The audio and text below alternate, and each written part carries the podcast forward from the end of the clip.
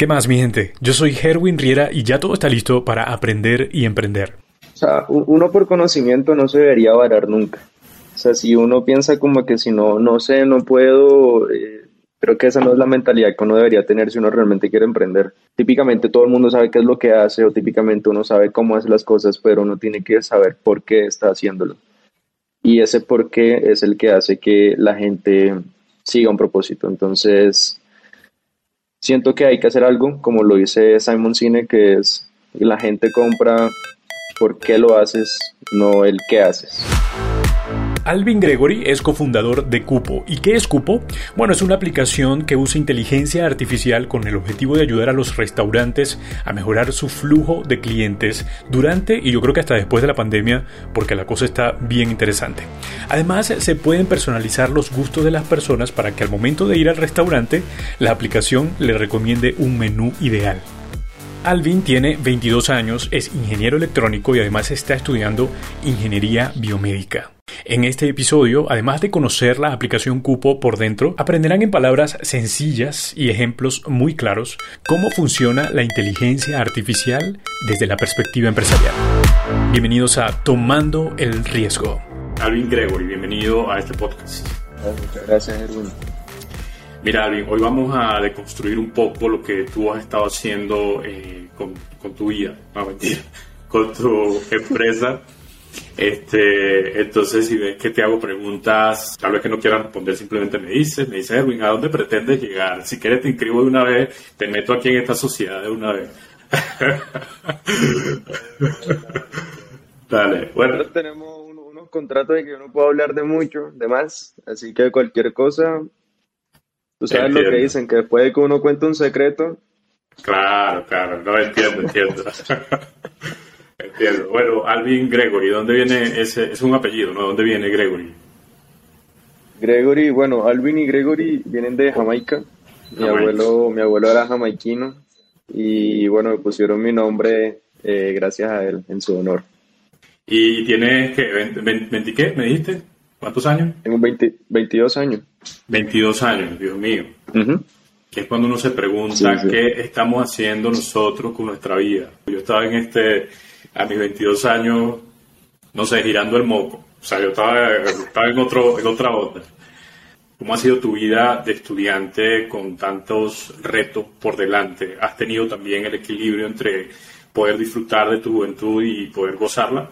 Pues si bien a veces es complicado, pues desde que uno se mete en los proyectos, pues no es que uno pueda estar saliendo todo viernes, sábado, saliendo desde el jueves, regresando el lunes a la casa, sino que hay que mantener un equilibrio y tener como cierto juicio eh, al momento de querer llevar las cosas adelante. Al final del día, pues son como proyectos personales que uno, si uno le tiene verdadera pasión y, uno le encuentra el propósito de por qué lo está haciendo, eh, no es tan difícil dejar tantas fiestas de lado eh, sino más bien tratar de buscar cómo eh, sacar proyectos adelante o sacar tus metas adelante. Alvin, entonces vamos a entrar en el tema, en el tema interesante de Cupo. ¿Cómo entonces nace esta empresa?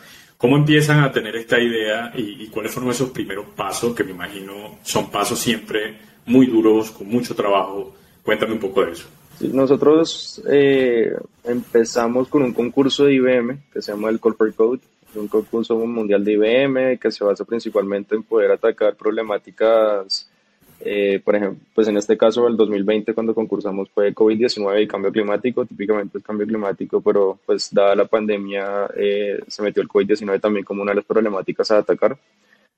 Y realmente supimos como en más o menos en junio empezamos a trabajarlo, el deadline era en agosto, eh, perdón, el 31 de julio, y dijimos como, bueno, pues ¿qué hacemos que pueda llegar a ser beneficioso para eh, la sociedad teniendo en cuenta pues la crisis que estamos viviendo. Entonces pues hicimos un par de encuestas y demás y lo que más le, le aquejaba a las personas era el tema de, de la, el distanciamiento social. Entonces cómo podíamos controlar el distanciamiento social y además pues al momento de salir a establecimientos.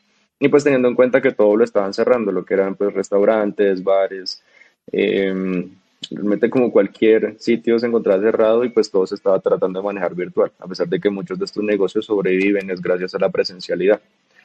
Entonces, eh, teniendo en cuenta también que un primo mío tuvo que cerrar un restaurante porque pues ya no aguantaron más, porque pues uno, realmente los, los estos negocios no sobreviven, eh, pues los, los restaurantes presenciales, no hablo de cocinas ocultas, los restaurantes presenciales no sobreviven de domicilios realmente. Entonces dijimos como, bueno, eh, hagamos algo en el cual uno pueda poder decirle a las personas y, a los negocios cuántas personas van a estar en ese establecimiento eh, a una determinada hora, un determinado día.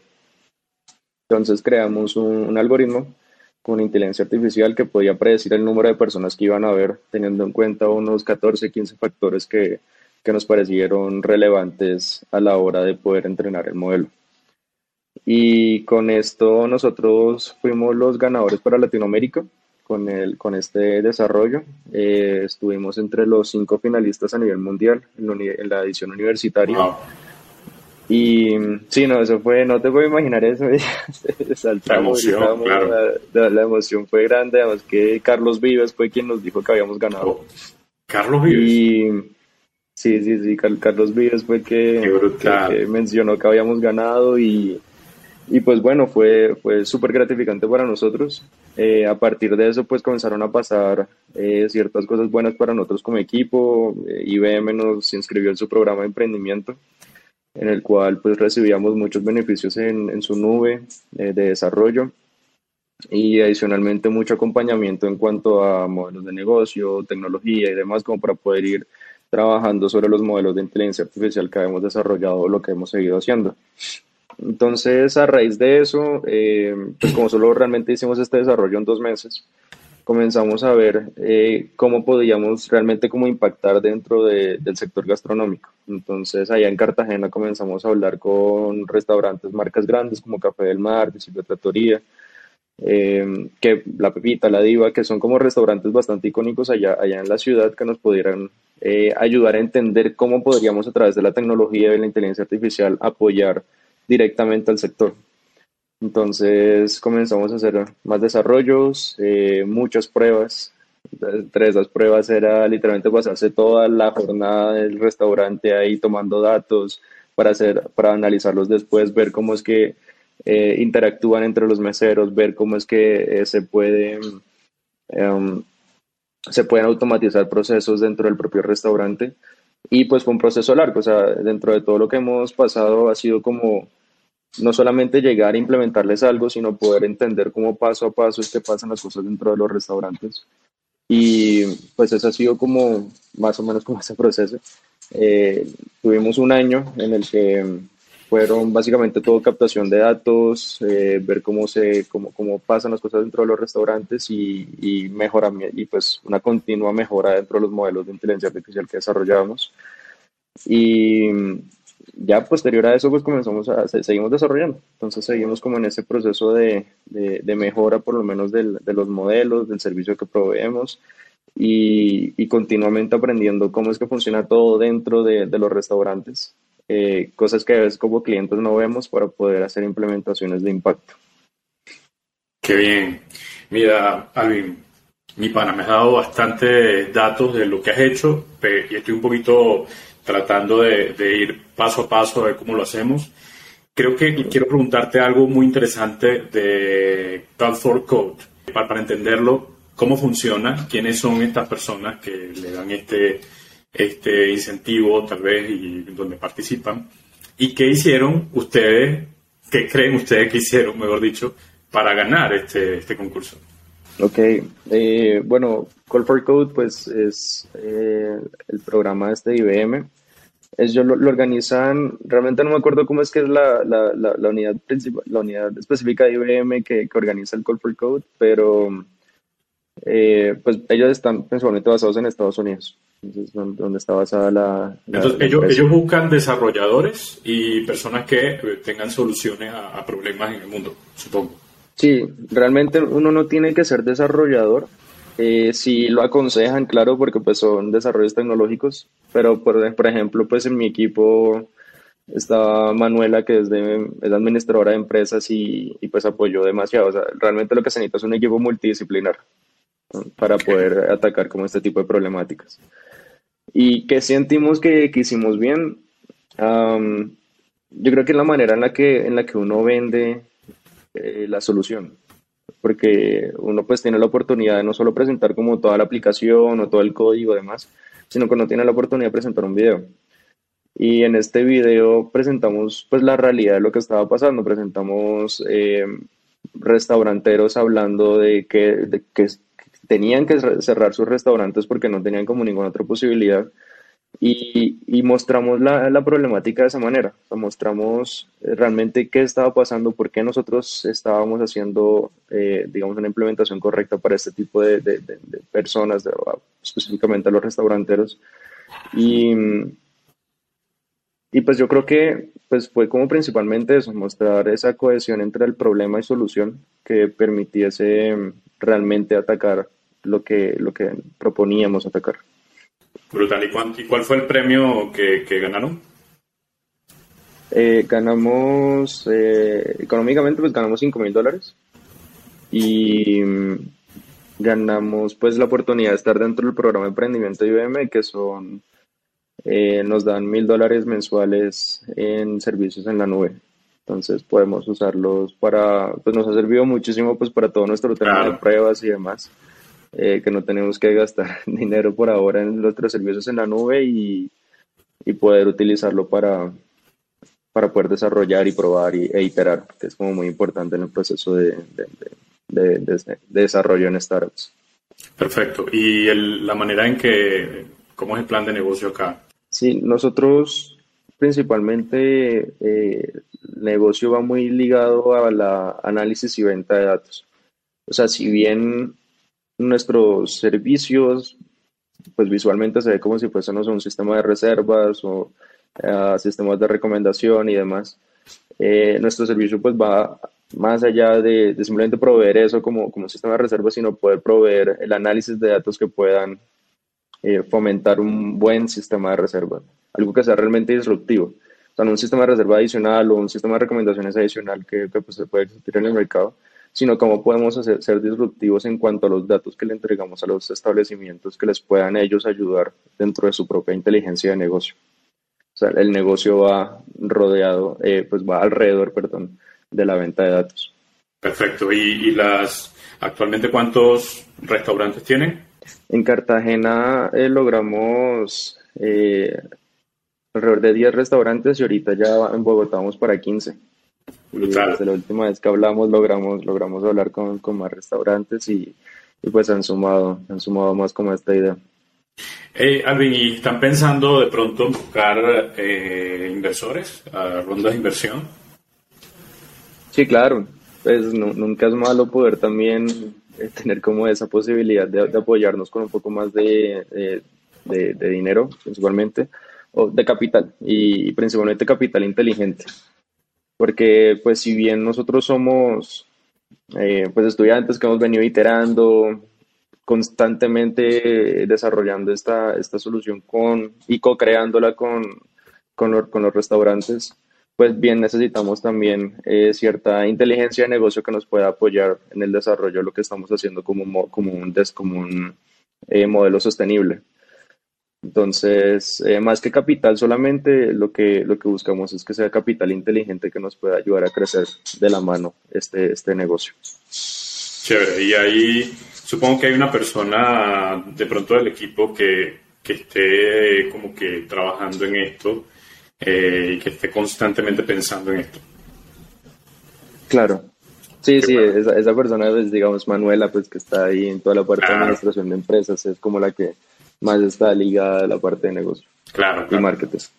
Bueno, y entonces si de pronto yo quiero crear una empresa como la tuya, Alvin, eh, tengo prácticamente dos opciones. O hacerme panita de Alvin y decirle y convencerlo que sea mi socio, o, o, este, o comprar o, tener el equipo ¿no? disponible y, y si no tengo a desarrolladores y todo esto, comprar comprarlo para que me realicen o me hagan una, una aplicación. Pero como cuánto cuesta eso, si no sé si tienes conocimiento, por ejemplo, cuánto cuesta una app como la tuya. Bueno, eh, esta pregunta está difícil. Yo sé que cuesta, yo sé que cuesta primero mucho, mucho esfuerzo, muchos días sin dormir, supongo, pero a veces, a veces uno está detrás escuchando a los que crean startups y, uno de pronto dice, yo pudiera hacer algo parecido, pero no tengo el conocimiento eh, y no sé, no sé por dónde empezar y no sé qué, cuánto me cuesta eso, un programador. uno, o sea, uno por conocimiento no se debería varar nunca. O sea, si uno piensa como que si no, no sé, no puedo, eh, creo que esa no es la mentalidad que uno debería tener si uno realmente quiere emprender. Eh, o sea, si uno digamos, no sé, tú dices como quiero aprender de esto, claramente pues no va a ser como de la noche a la mañana que lo vas a tener listo, sino que pues hay demasiado, o sea, una, de las ventajas ahorita de, todo es que podemos tener eh, cursos en línea gratuitos, eh, algunos muy económicos, y voy a hacerle propaganda gratis a Platzi porque, digamos, es una plataforma que realmente uno tiene como la posibilidad de aprender mucho y muy económico también. Entonces uno como que no, no se debe varar, no se debe varar si uno no quiere, si uno realmente quiere como sacar algo adelante y aprender, sino que sacar lo que uno necesita y aprender lo que uno necesita para poder sacar las cosas adelante.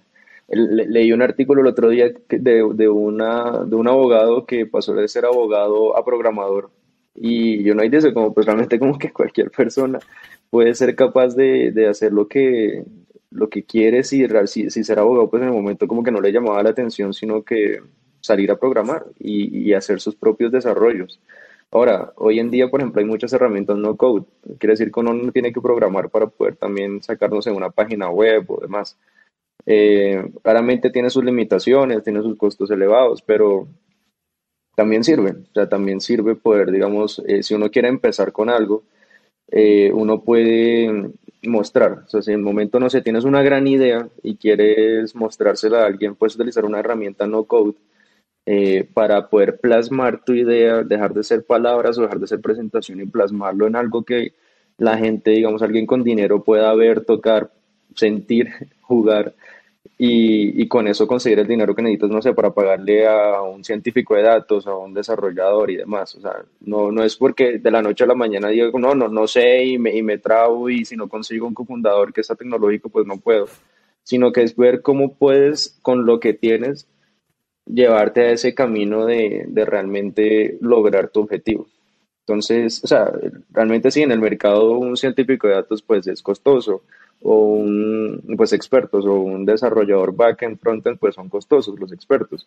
Pero, pero si uno puede llevar esa idea que uno quiere y plasmarla en algo un poco más tangible, un poco más físico, y que alguien con dinero pueda ser capaz de invertirte porque cree en lo que tú estás haciendo, en el propósito de lo que tú quieres llevar adelante, no, no es ninguna limitación no saber a profundidad de tecnología.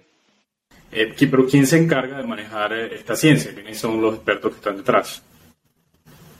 Eh, sí, pues digamos, en, en todo ese mundo de los datos están los científicos de datos, los ingenieros de Machine Learning, los ingenieros de datos, los arquitectos de, de, nube, entonces todo eso se, se, se, une para poder llevar los datos desde la obtención de los mismos, cómo se guardan, de qué manera se tienen que procesar para que, o preprocesar para que esos datos estén limpios, que la máquina los pueda entender, qué modelos se pueden entrenar para que eh, realmente como es que es la parte de entrenamiento, qué modelos se pueden entrenar. Y y cómo se le muestran los resultados a las personas. Entonces, pues voy, a ponerte como otro ejemplo para esa parte de entrenamiento.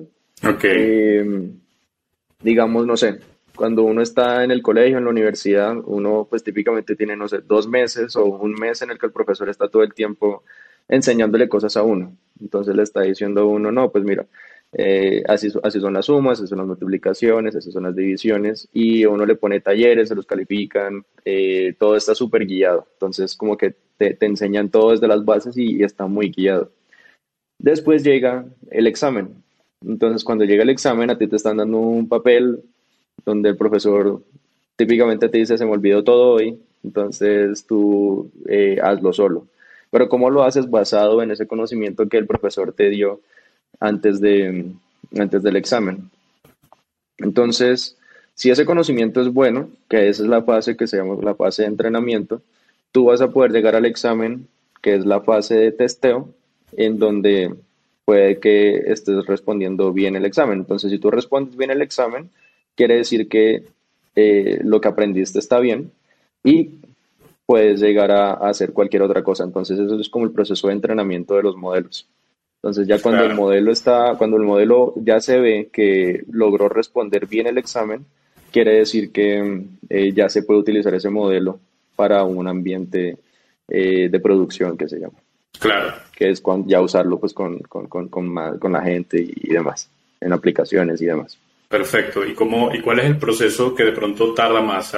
De pronto es el más complejo y el que más se lleva tiempo. Eh, yo antes pensaba que era como el proceso de, de, crear el modelo, pero después me di cuenta que era esa es como la parte más chiquita de todo.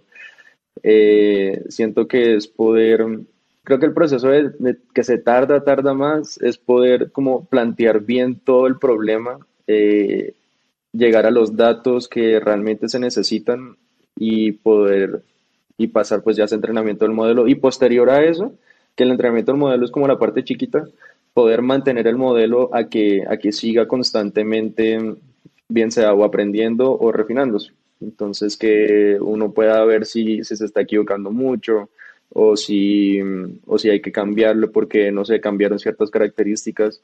Por ejemplo, cuando llegó el COVID, pues todas las ventas de los restaurantes o pues de cualquier lado se fueron para abajo, pues a excepción de los de los e-commerce. Y eso pues fue como un cambio ya eh, como tal de contexto. Entonces, eh, poder tener en cuenta como todos esos cambios de contexto y demás, pues eh, son procesos que ya se llevan como al infinito, ¿no? No es como soltar el modelo y ver qué hace solo, sino que constantemente ir viendo cómo se puede ir mejorando o qué va pasando cotidianamente, que puede que el modelo se vea afectado. Pero ¿cómo entonces hace la computadora para entender este problema y tener como un aprendizaje autónomo para resolverlo? Yo sé que es un poco, de pronto un poco profundo, pero tal vez podamos hablar. No, no, no. no yo, yo siempre como que he tratado de... Yo hablo, hablo de inteligencia artificial, siempre trato como de de hacerlo lo más simple posible porque pues, lo, lo, hablo, lo, hablo, digamos, con mi mejor amiga, ella es, es abogada y, y, es como de las personas como que me ha ayudado más a mejorar inclusive los modelos que desarrollamos, porque se la pasa probándolos todo el tiempo, es más, una vez la levanté como a las 4 de la mañana a decirle que algo había funcionado no entendió o sea, entendía como un poco de, de, numeritos y cositas, es más, está aquí conmigo. Y, y, después como que a las 4 de la mañana tratar de hacerle entender qué era lo que había sucedido, ¿no? De por qué me estaba tan emocionado, Carlos estaba también. Pero el caso es que, como, como yo le explico, eh, pues son como ejemplos muy, muy básicos. Entonces, por ejemplo, no sé, hoy en Bogotá eh, está nuboso, está haciendo bastante frío, eh, es mediodía y uno dice, va a llover. O puede que sean las, no sé, 8 de la mañana, está bastante soleado, no sé, está haciendo como calorcito y uno dice, pues el día va a estar bueno. ¿Qué, estamos haciendo ahí? Estamos prediciendo. ¿Y cómo estamos prediciendo? Pues basado en datos del pasado. ¿Por qué? Porque sabemos que cuando está nuboso, está haciendo frío, la probabilidad de que llueva es alta. Entonces, eso mismo es lo que hace la máquina. Entonces, a la máquina uno llega y le da unos datos históricos, muchos datos, o pues dependiendo cómo el problema, y uno le dice, mira, actualmente eh, está en nuboso, eh, tiene, está haciendo, esta es la temperatura, eh, y típicamente cuando pasa esto, llueve. Entonces eso es un entrenamiento supervisado porque uno le está diciendo a la máquina qué es lo que típicamente pasa cuando hay ciertas características. Y la máquina ya con eso es capaz de decirte sola, eh, sola de manera autónoma, eh, si va a llover o no, teniendo en cuenta como ese set de características que tú le diste. Características como qué tan nuboso está o cuál es la temperatura. Ya después este resumen importante y aclarada mi ignorancia. Mira, este, mi, pana, la, analogía que hiciste de McDonald's me pareció genial en la revista empresarial. Em, que antes pues, era impensable que una hamburguesa estuviera en 30 segundos y con este sistema, implementado por los hermanos, pues lo lograron y revolucionaron todo lo que tiene que ver con la, comida callejera. Pero entonces la tecnología viene, eh, Alvin, a, optimizar y de alguna forma hacernos la vida más sencilla. Total. Eh, pues digamos como trayendo a colación pues, lo que tú decías de, lo, de los hermanos McDonald's, pues ellos crearon todo un sistema para que, y, y, se basaron realmente en datos, o sea, pues uno, uno no lo piensa, pero ellos reconocieron que lo que más se vendía en las, en, eh, pues en los restaurantes, o pues realmente como todo este tema de comida rápida, lo que más se vendían eran las malteadas y las hamburguesas. Entonces, en vez de tener una cocina con demasiadas, demasiadas preparaciones, demasiados, eh, demasiados platos, pues más bien reducíamos eh, los tiempos de cocción a tener algo que, que las personas pues podían tener rápido y que además era lo que más pedían. Entonces eran pues la manera de tener malteadas rápido, las maneras de tener las, hamburguesas rápido y pues crearon como todo este sistema en el que era una cohesión entre, entre los propios trabajadores, eh, todos estaban supremamente como ordenados, era como lo dicen ahí, es una sinfonía, entonces estaban todos ordenados de la manera en la que si uno estaba preparando la carne al momento en el que ya estuviese, el otro ya, ya estuviese preparado como para ponerle la salsa, o sea, todo era como que tan perfectamente eh, equilibrado que lograban tener una hamburguesa en 30 segundos. Claro. Inclusive menos se ve la película. Entonces, si uno se basa como en todos esos principios, podemos ver que si realmente nos basamos en los datos para mejorar nuestros negocios, podemos llegar a, tener eh, tiempos de espera, por lo menos en restaurantes, mucho menores que lo que tenemos hoy en día. Y, simplemente es tener un buen análisis, pues, digo simplemente, pues no es tan simple, pero es tener un buen análisis de lo que tenemos ahora, de, de los históricos, de lo que viene hacia adelante y poder con base en eso eh, dar una mejor aproximación eh, hacia los negocios de qué es lo que está pasando pues en su cotidianidad. Sí, lo que implementaron estos hermanos eh, pues se nota que, que fue desde el, desde el, talento humano, ¿no? Eh, entonces me, me, pongo a pensar que, que, y bueno, creo que también lo dice por allí y me corrige si es así, ¿es correcto decir entonces que la inteligencia artificial es una imitación de la inteligencia humana? Se, se quiere llevar a eso, exacto. Siempre uno, por lo menos al momento de desarrollar modelos, trata de que eh, se aproximen pues lo más cercano que uno pueda a cómo puede acertar un humano en cuanto a la toma de decisiones. Eh, la diferencia es que la inteligencia artificial lo haría, si digamos nos demoramos, no sé, 30 minutos en poder analizar un examen clínico, la inteligencia artificial lo podría hacer en dos segundos. Y lo que se quiere es que se lleve al, se aproxime tanto como se pueda al, al, acierto del, del, doctor, pues del ser humano realmente. Entonces, eh, se aproxima a eso, pero los tiempos son muchísimo menores. Alvin, ¿y cómo consigues esa pasión de, no sé, de trabajar y, que se te vaya el tiempo? ¿Cómo encontrar una pasión como esa? Uno trabaja por, por algo, por un cúmulo de gente. Uno trabaja, digamos, en innovación por la sociedad. A mí me encanta la innovación. Y si uno es capaz de poder ver a cuánta gente uno está impactando con lo que uno está desarrollando, creo que uno encuentra, encuentra cierto motivo de por qué hacerlo. Entonces, eh, muchas veces, por ejemplo, cuando empecé, eran como problemas personales. Entonces, por ejemplo, no sé, que algún problema al momento de salir con filas. Entonces, eh, ¿por qué no desarrollar algo que me evite las filas? O algún problema, no sé, con los dispensadores de soda. Entonces, ¿por qué no desarrollar algo que me, me facilite el tema de los dispensadores de soda? Entonces, como que uno puede ir pensando, empezando con problemas personales y, e ir viendo cómo uno puede llegar a impactar o qué tanta gente uno puede impactar con lo que uno está haciendo y pues eso ya se vuelve un poco más eh, una, una motivación adicional por lo que uno está haciendo por uno mismo y por los demás. Entiendo porque me pasa que, que cuando pienso en que eh, el trabajo que hago es mucho más trascendente, no solamente se trata de hacer un podcast, sino de de ayudar a alguien a que pueda crear su negocio por medio de la inspiración de otras personas, pues creo que eso le da mucho más sentido que simplemente ver todo lo técnico y decir, bueno, hoy me toca hacer un podcast, es como que demasiado aburrido. No sé. Exacto. Entonces, Alvin, este, siempre has tenido esta idea de, emprender, ¿de dónde nace? ¿Cómo, ¿Cómo ha sido? ¿Cómo despertó esto de emprender? Eh, difícil. pues digamos, en, mi familia, pues realmente nos, no, nos han tenido como de negocios así que yo te diga eh, de emprendimiento. Pero no sé, siempre como que estuve con esa, esa necesidad de tratar como de vender algo, eh, ver qué pasaba cuando la gente cogía algo que uno hacía o que uno le vendía. Entonces, eh, desde chiquito siempre como que estaba muy incursionado en eso, en tratar de hacer negocios, eh, así sean bobadas, con dulces, con lo que sea. Entonces siempre era, digamos, en Navidad trataba de, aprender cómo hacer detallitos con papel, eh, mucho como origami y demás, tratar de vendérselo a mi familia, nomás como para ver qué, que, ponían el detallito en el árbol de Navidad y eso como que era súper gratificante para mí a pesar de que era árbol muy pequeño.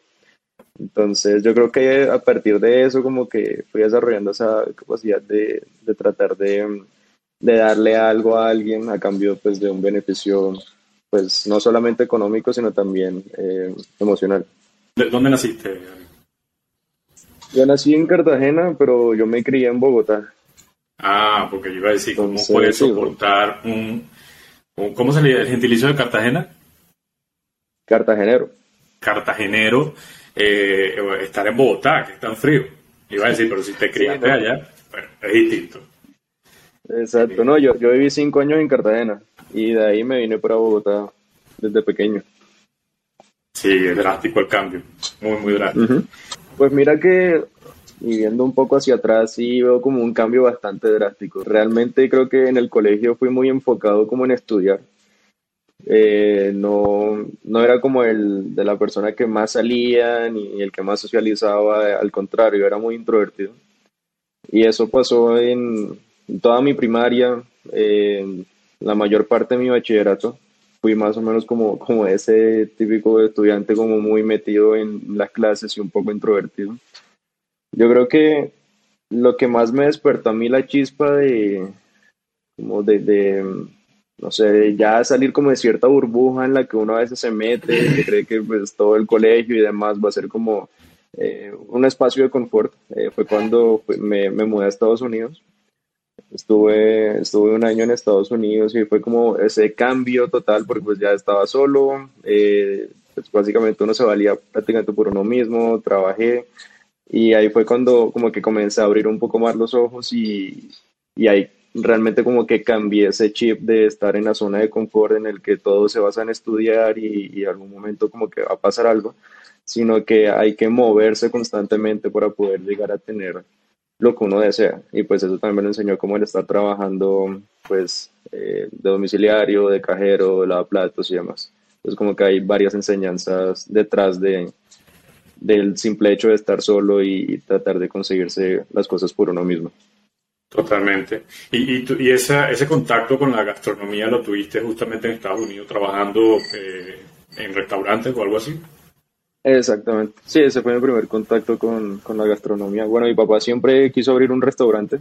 Eh, siempre como que lo mencionaba constantemente, pero mi, mi primer contacto así directo fue, fue trabajando en Estados Unidos con restaurantes. Como mesonero. Eh, lavaplato, cajero, domiciliario, lo que saliera. ¿Y que, cómo fue eh, de pronto? Ya me has hablado de eso, pero quiero tal vez desglosar un poco lo que aprendiste. ¿Qué, fueron, ¿Cuáles son esos aprendizajes de, yo soy también eh, inmigrante, soy venezolano, y también he aprendido muchas cosas viviendo acá solo, pero quiero saber las tuyas. ¿Cuáles han sido esos aprendizajes que has obtenido? Sí, bueno, uno lo, lo que más... Hay aprendizaje de todo, ¿no? Lo bueno, lo malo, lo feo. Eh, digamos, dentro de la parte mala es como, como es el trato a veces de, de los locales con, con, los extranjeros, ¿no? O sea, si, existe como esa xenofobia y que a veces uno no la, hasta que uno no la siente, no cree, cree que es irreal. Entonces, pues viví como esos actos de xenofobia, donde pues inclusive aún tengo marcas de, una vez me quemaron y todo eh, por, por, esa xenofobia pues que vive la gente, ¿no? Entonces, eso ah, pues lo hace salir como uno a entrar realmente al mundo, decir como, bueno, esto es el mundo, el mundo no es tan bonito como uno a veces lo piensa y, hay cierta crueldad que a veces la gente todavía eh, maneja que pues lastimosamente es así y uno simplemente tiene que afrontarlo. Eh, y pues de lo bonito es ver cómo, cómo, las personas, o entre latinos, por ejemplo, pues en mi caso nos acompañábamos, cómo nos ayudábamos y, ver esa solidaridad que, que teníamos. Era, eso, eso, fue bastante bonito verlo, pues como esa, esa unión que se siente eh, por el simple hecho de ser latino. por estar allá y, verse como inmerso en mundos como uno a veces pensaba que nunca iba a tener que estar. Entonces eso fue, fue bastante como grato eh, verlo y sentirlo, eh, tanto pues de lo bueno y lo, y lo, y lo feo que, que, pudo haber sido como ciertas experiencias allá. Sí, entiendo completamente. ¿Y de allí entonces regresas a, Colombia y comienzas a estudiar o cómo es el cuento? Sí, sí, exactamente. Ya regreso, regreso a Colombia, empiezo a estudiar y, ahí... ¿Y te gradúas de? Como todo, ingeniero, de todo ese cambio de... Ingeniero, electrónico. Electrónico. Ahorita me gradué de ingeniero electrónico y, estoy terminando la segunda carrera en ingeniería biomédica. Bueno, está muy bien, eh, muy bien. Qué, qué, qué, qué buen muchacho. Mira, ¿Cómo fue esa experiencia, Alvin, de, juntarte con personas eh, tal vez con distintos caracteres, distintos pensamientos, eh, no sé, eh, de pronto muy diferentes a ti o de pronto muy parecidos, pero cómo es la experiencia de, pasar de grupos de, estudiantes, de hacer trabajo para, una clase, a pasar y tener ahora un equipo y una empresa, un emprendimiento? No, ha sido chévere porque creo que una, una de las grandes bendiciones es poder eh, rodearte de gente que sepa inclusive más que tú. Y, y, pues eso, eso ha sido muy chévere. Pues ellos pues, son bastante enfocados, eh, les gusta lo que hacen y, y, pues son capaces como de también lo mismo, de, de seguir un propósito para poder sacar lo que, lo que les gusta adelante. Entonces, claramente, pues no voy a negar, digamos, al principio pues fue como muy difícil esa transición, esa mentalidad de que no, que una presentación tiene que ser súper estructurada de esta forma, o, o, no sé, la mentalidad de uno de ingeniero de sacar todo como perfecto para que eh, antes de mostrárselo a alguien, pues nada nunca va a estar perfecto, uno tiene que llevarlo a lo mejor que uno pueda dar, pero, pero no, no esperar la perfección para poder mostrárselo a alguna persona. Entonces, eso, eh, pues fueron como cambios que uno tuvo que realizar uno mismo y, pues digamos hoy en día que estoy tratando de terminar mi segunda carrera, pues ha sido también un poco chocante, porque digamos, um, no sé, hay veces que pienso que con, las experiencias que he podido vivir, con la gente que he podido hablar, eh, siento como que hay diferentes maneras de, de, mostrar cosas, por ejemplo, de presentar o, o de, o diseñar. Y pues, digamos, he chocado con profesores, he chocado con, con otros estudiantes y, y, pues ha sido simplemente por eso, porque hay veces que como que se, he, logrado vivir como ciertas otras cosas eh, que mm, en la academia uno realmente no aprende. Y, y, pues la mentalidad de uno como estudiante pues eh, a veces choca con la mentalidad cómo pasa realmente en las cosas en la industria. Entonces, pero pues sí ha sido un proceso como, como interesante y, y que y tener esos compañeros pues me, me, ha ayudado mucho también a crecer personalmente, no solo, no solo profesional, sino personalmente. Hace poco leía un, un artículo por allí de Elon Musk, creo, ahora pero que decía que hablaba de la universidad, decía que la universidad es la forma de, para jugar. Exacto, para jugar y para decirle a otro que puedes hacer muchas tareas y muchas de esas tareas no te gustan, pero que eres bueno haciéndola. Pero ¿qué piensas de ese pensamiento? Que tú ya tienes, vas para la segunda carrera. Eh, bueno, espero que mi universidad no vea.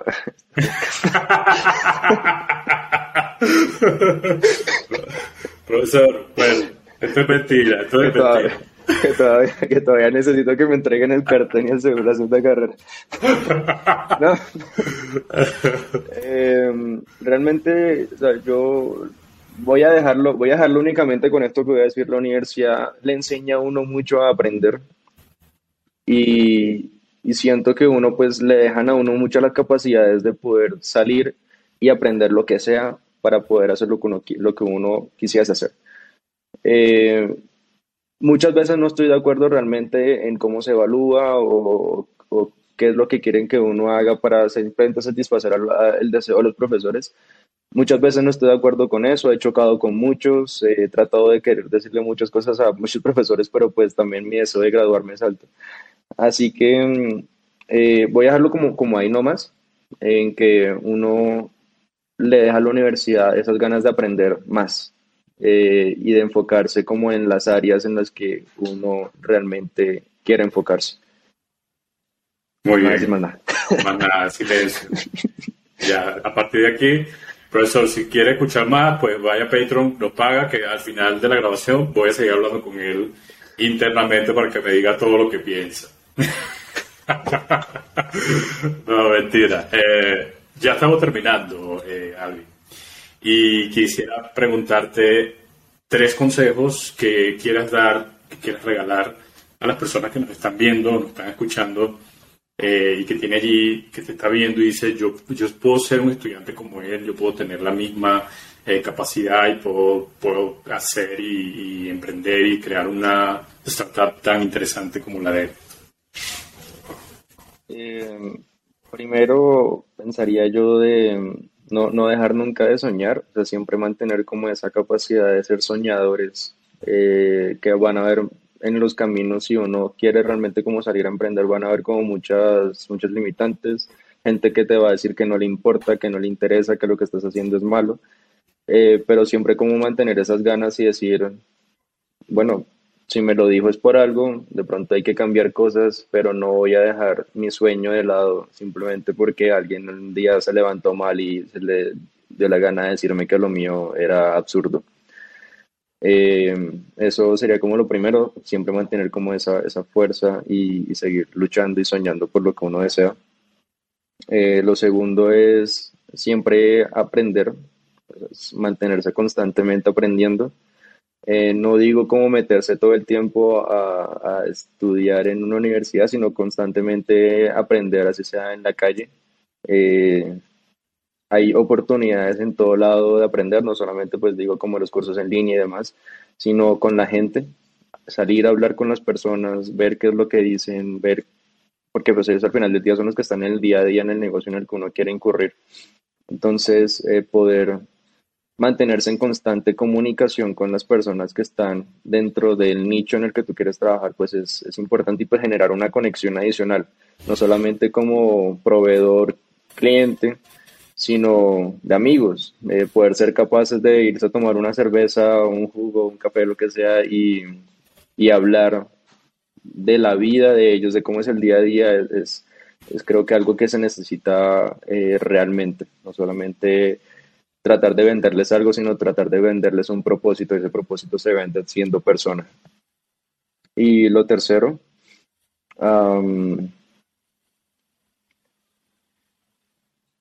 yo, yo pienso que rodearse de la gente correcta.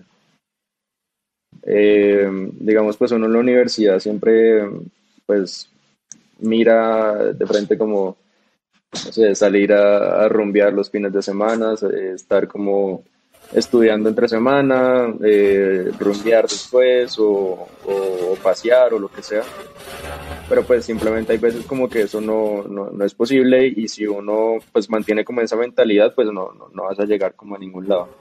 Eh, y hay personas pues que es normal que se queden con esa mentalidad. Y si uno realmente como que desea eh, sacar cosas adelante que generen un propósito y generen un impacto, pues uno tiene que estar con personas que también piensen eh, similar a ti que no sea toda la vida fiesta, sino que sea también parte de esa necesidad de salir, que sea también una gran parte de esa necesidad de innovar. Entonces, es poder rodearse con, personas eh, que sean interesantes para lo que tú quieres desarrollar. Buenísimo. Aquí cuando yo digo voy a grabar un podcast, suena el vecino abajo, viendo cosas, suena, Dios mío, el, ¿Qué te puedo decir? Eh, Mi bro, mira, eh, este, eh, eso es lo que, lo que decía, sumamente importante rodearse de personas adecuadas y, estar siempre atento a eso, no, no solamente como que, ok, estoy en un lugar y, voy a ver qué pasa, no, estar como que consciente y hacer algo para que eso ocurra, creo que es lo, lo importante. Bueno, ya estamos eh, finalizando. ¿Hay algo que tenga un pensamiento que tenga distinto a algo? O sea, todo el mundo piensa algo de, cierta situación, de la inteligencia artificial, por ejemplo, pero tú piensas algo diferente. ¿Tienes algo allí que puedas agregar para cerrar? También puede ser de la vida, no puede de inteligencia artificial, pero puede ser de la vida, de, todo. Sí, a ver. Eh, yo, yo sigo mucho como los pensamientos de, de, Simon Sinek. Eh, me encanta ver sus TED Talks y demás. Y muchas cosas que él dice es pues algo como dentro de, lo, de un concepto que, del que él habla, que es el círculo de oro, en el cual dice como en la parte más, más eh, la parte más adentro de, ese, círculo está el por qué uno hace las cosas, afuera, un poquito más afuera está el cómo lo haces y en la periferia está el qué haces. Entonces, eh, él lo habla porque uno dice, típicamente todo el mundo sabe qué es lo que hace o típicamente uno sabe cómo hace las cosas, pero uno tiene que saber por qué está haciéndolo. Y ese por qué es el que hace que la gente siga un propósito. Entonces, siento que hay que hacer algo, como lo dice Simon Cine, que es la gente compra por qué lo haces, no el qué haces. Entonces es saber qué uno está vendiendo, por qué está haciendo, o sea, entender uno mismo por qué es que uno lo está haciendo antes de ir a decirle a cualquier persona qué es lo que estás haciendo. Entonces, eh, pues sí, principalmente como basarse en el por qué uno hace lo que quiere hacer o por qué uno hace lo que hace y, e interiorizarlo, inclusive pues eh, cosas tan cotidianas como por qué estoy estudiando o por qué elegí esta carrera, eh, siento que eso lo haría uno despertarse y, decir, eh, quiero salir todas las mañanas a, estudiar porque me sí, porque estoy haciendo X cosa o quiero hacer este podcast con Alvin porque siento, no sé, cualquier otra cosa. Esa ya me lo respondería esto. Entonces es basarse como, como en, el, en el por qué uno hace las cosas antes de, de, qué es lo que estoy haciendo. Claro, y eso lo, lo puedo juntar con, con, lo que hablábamos al principio de, de la pasión. Creo que cuando tienes muy claro eso, eh, obviamente te vas a levantar todas las mañanas con ganas y si no tienes ganas es como que, que haces el esfuerzo porque hay una respuesta a ese por qué. Y, la respuesta es, me, mueve, la respuesta es mucho más grande que, que yo. Eh, entonces, buenísimo. Alvin, tengo acá la aplicación, ¿verdad? Ya para terminar. Yo entonces entro a Cupo, le doy en registrar, me coloco mi nombre, mi apellido, luego continuar, número de teléfono, correo. Sí, dime. Exacto. Ahí, ahí vas a tener eh, la versión pasada, la que probábamos allá en Cartagena con todo el tema de reservas. Eh, y ahorita tenemos es la versión eh, con todo el sistema de recomendaciones, que es lo que estamos lanzando en Bogotá. solamente como para darles el contexto de todo, estamos creando lo que es el Netflix de restaurantes, que es que tú llegas a un restaurante y nunca más tengas que llegar y pensar o ver todo el menú eh, antes de decidir qué comer, sino que ya la aplicación te pueda aconsejar qué comer basado en tus gustos. Entonces es un nivel de personalización que estamos desarrollando para que dejemos esa indecisión que siempre nos pasa. no conozco a la primera persona que me diga que, que, nunca se ha, se ha, tomado un tiempo en pensar qué comer, si va a un restaurante que nunca ha ido o si quiere probar algo diferente. Entonces, eso, eso ya lo creamos, es lo que estamos sacando con los restaurantes aquí en Bogotá y, y bueno, espero prontamente poder eh, llegar a cierto Herwin, podemos sacar esto ya adelante y, y, está funcionando con las personas. Claro que sí, hoy voy a acercarme a Bogotá pronto entonces para ver qué tal es eso. De verdad que suena muy interesante. Y, y si uno, por ejemplo, es vegano, eh, y soy vegano, entonces puedo ubicar allí la recomendación perfecta para, para no comer todo, todo. Exactamente. Brutal, brutal, mi brother. Bueno, ya saben, Alvin, Alvin Gregory es el cofundador de Cupo y ha ganado el premio Call for Code. Y también, pues, es un gran emprendedor, también estudiante. Gregory, gracias por, por Alvin, perdón, por estar en, en este podcast. Y, más bien, gracias por, por, ser tan abierto y por darnos uh, todo lo que sabe de manera tan sencilla y tan interesante. Hombre, Erwin, muchísimas gracias a ti por la invitación y bueno, y seguimos hablando. Te voy a mandar el video de la, del demo del, de la aplicación para que lo tengas ahí, lo tengas presente y digas cómo fui de los primeros en conocer esta cosa antes que nadie. Exacto, muy bien, muy bien, eso me gusta. bueno, Alvin, un abrazo. Listo, Erwin. Vale, que estés muy bien. Y hasta aquí esta nueva experiencia. Hemos dejado un material valioso en nuestro blog, así que dirígete a www.tomandoelriesgo.com y sigue nutriendo tu mente del mejor contenido. Este podcast, querido oyente, se hace con esfuerzo y un gran equipo detrás. Lo que puedes hacer para apoyarnos es que después que termines de escuchar este episodio, te vas directamente a Spotify y nos dejas 5 estrellas en las calificaciones que están allí justo debajo del nombre de nuestro podcast. Y también puedes ir a Apple Podcast y dejarnos una calificación de estrellas, 5 por favor, y también una gran reseña. Créeme que esto nos va a hacer muy, muy, pero muy felices. Robert Carpenter es nuestro productor ejecutivo. Yo estoy en la dirección y en la producción. Adiós.